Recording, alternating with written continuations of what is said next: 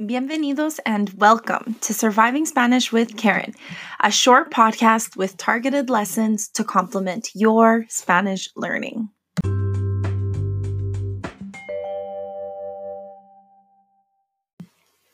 This week, we're going to look at the colors in Spanish and learn about gender. We're going to chat about where you can find people to practice your target language with, and you're going to learn about Nicaragua. First off, I just wanted to let you guys know that we have hit 500 listens, which is a huge milestone for this podcast. So, thank you to all of you who are tuning in on a weekly basis. I also just wanted to thank those of you who have reached out with feedback or questions. If you need anything from help with Spanish homework to deciphering a special phrase you heard and don't mm. understand, send me a DM on Instagram at Spanish with Karen or you can send me an email at karenalvteacher at gmail.com. Meeting other Spanish learners. Now, more than ever, we're so connected internationally that it's insane how quickly you can get in contact with people from all over the world. So, I'm going to suggest to you a couple of places that you can meet other Spanish learners. The first and easiest way that I have used for learning Turkish is Instagram. There are so many language teachers and learners that you can connect with. Um, if you want to find new profiles in Spanish, I'm going to share with you four tags that you should look for on Instagram to find other Spanish teachers or other people who are also learning Spanish. So you can check out these tags hashtag learn Spanish online. You can try Spanish student, Spanish online, or aprender español, which means learn Spanish. So once you do check out these tags, you can just slide into somebody's DM for educational purposes. and you can chat with people, ask them questions, ask for advice. I get requests all the time and I chat with people and I answer their questions. I even have various students who ask me for help with their homework in their Spanish class. So it doesn't have to be something super formal, um, but it's a great way to meet and start practicing your Spanish. Next, try Googling Spanish Meetup plus the name of the city that you live in. And you'll be surprised. Even small cities have communities of people trying to get together to practice their target language. Did you know there are apps dedicated to finding you someone to practice your target language with? These apps are mostly free, and you normally get connected with a person trying to learn your language. For example, if your first language is English and you want to practice your Spanish, you would get partnered with someone whose first language is Spanish and is trying to learn mm. English. This is more ideal for intermediate speakers, as I've had students tell me that it was pretty hard to communicate when both people are just trying to learn, especially if neither of them is a teacher. now, the five apps or websites I'm going to recommend to you are italki, Tandem, Bilingua, Hello Talk, and Hi Native. I've used italki before, and you can find certified teachers or non certified teachers or even just other learners to connect with. Now, you do have to pay for some of the features, but it's a place to start. Once you've found a language partner, maybe you're not sure about what to talk about. So you can try chatting about things that are difficult for you in that target language. Um, you can work on pronunciation together. Uh, you could discuss new places to travel in each other's countries. Or you can just have simple everyday conversations like, hey, how are you? How are you doing? How's quarantine?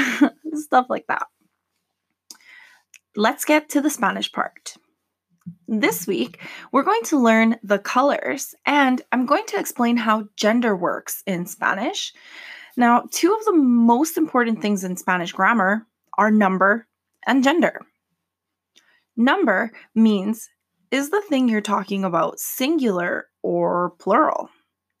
Gender means is the thing you're talking about masculine or feminine? Gender is something that isn't really important in English because we refer to things as it. We don't say the table, she is red. We say it is red. But in Spanish, the table is a feminine word. The biggest clue to know if something is feminine or masculine is that generally in Spanish, if it ends in an A, it's feminine. If it ends in an O, it's masculine. Now, this works most of the time, but there are always exceptions to the rule in Spanish. but don't worry, we will learn more about these exceptions in further episodes. Now, I've had students ask me before, but Karen, but why is this masculine or why is this feminine? And all I can tell them is that when great scholars like Nebrija or de Palencia were writing up the dictionaries in Spanish, they decided it, they wrote it in a book, and now we just use them. So don't question it too much, but when you learn a new word in Spanish, you should check if it's masculine or feminine. Now, how does number work in Spanish? If something is singular, everything describing that singular thing must also be singular. For example, let's look at the phrase el carro blanco, the white car. This is singular because there's only one of them. So all the words used to describe it, like the or white, need to also be singular. Now, if there were many white cars, everything that's being used to describe the white cars must be plural. So singular, el carro blanco, plural, los carros blancos. Notice the word el changed to los, the word carro changed to carros, and the word blanco changed to blancos. El carro blanco, los carros blancos. So in English, number and gender number and gender don't change much. If you notice, we literally only added an s to the cars in order to make the whole thing plural the white cars. But in Spanish, number and gender are really important because they specify which words are connected to each other. And this is going to help you when you're learning longer sentences in Spanish. Now, keep in mind, el carro blanco and los carros blancos are both masculine. Now, let's look at a feminine example. The feminine words for the in Spanish are la and las. If we were wanting to describe a red table, we would say la mesa roja. If we wanted to make that plural, it would be las mesas rojas. El carro blanco, los carros blancos. La mesa roja, las mesas rojas. So, when you get to repeat the colors, you will hear the masculine color and the feminine color. And just to be clear, if you're describing something masculine, you should use the masculine color. If you're describing something that is feminine, you should use the feminine color. Note some colors don't have gender. In this episode, the three colors that do not have gender are verde, which is green, azul, blue, and café, which is brown. Now, before you get to repeat the colors, I just want to mention something special about the colors pink and orange in Spanish. In some countries, they use the word rosa to say the color pink. But the word rosa literally means rose. To me, the color rose is like a dusty pink. It doesn't really entail all of the pinks.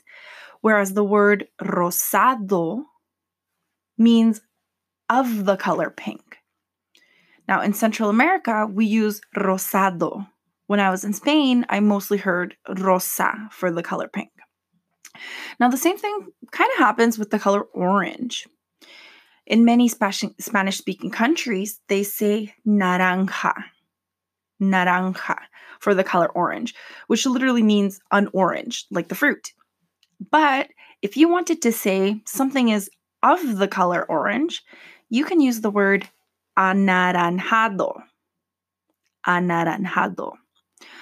It's kind of a long one, but it will be useful to you if you ever need to describe something that is of the color orange.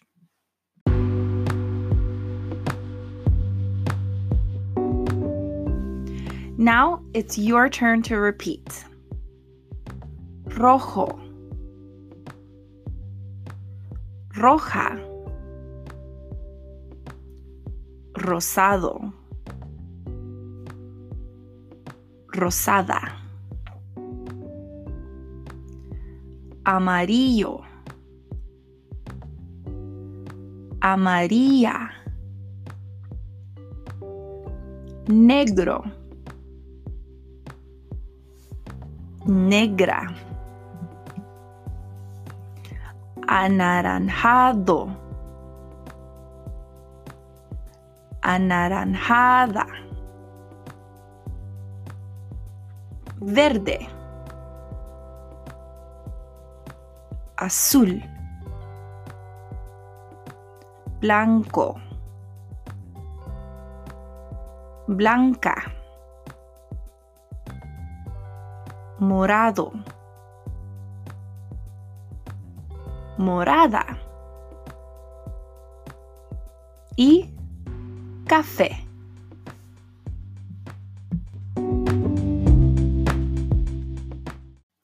Hablemos sobre Nicaragua. Let's talk about Nicaragua. Now, the name Nicaragua comes from the word Nicarau and agua, Nicarao was the name of the tribe that was living in the area when the Spaniards arrived, and since Nicaragua is also known for its huge lakes, they slapped on agua, making it Nicaragua. Nicaragua, like the other Central American countries, has over 20 volcanoes, but it's known for its lakes. Mar Dulce, or Lago de Nicaragua, is humongous.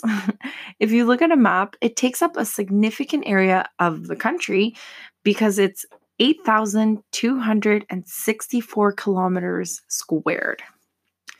Lake Nicaragua, also known as Lake Cocibolca or Lake Granada, is the biggest lake in Central America.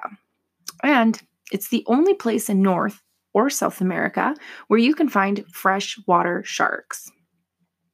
The national sport of Nicaragua is surprisingly not soccer, it's baseball. Nicaragua is known to have the lowest crime rate out of all the Central American countries, and because of its geographical location, it's one of the best places to stargaze and check out constellations. So, this week, you learned about gender, number, and the colors in Spanish. I gave you some great ways to connect with other Spanish learners, and you learned about Nicaragua. If you get a chance, I would love if you could share this podcast with other Spanish learners and subscribe to it so you can get a notification when the new episode is up. And also, if you're using iTunes or Apple Music, it would really help the podcast grow if you can give it a five star rating. Thanks again for tuning in and see you next week. Nos vemos la próxima semana.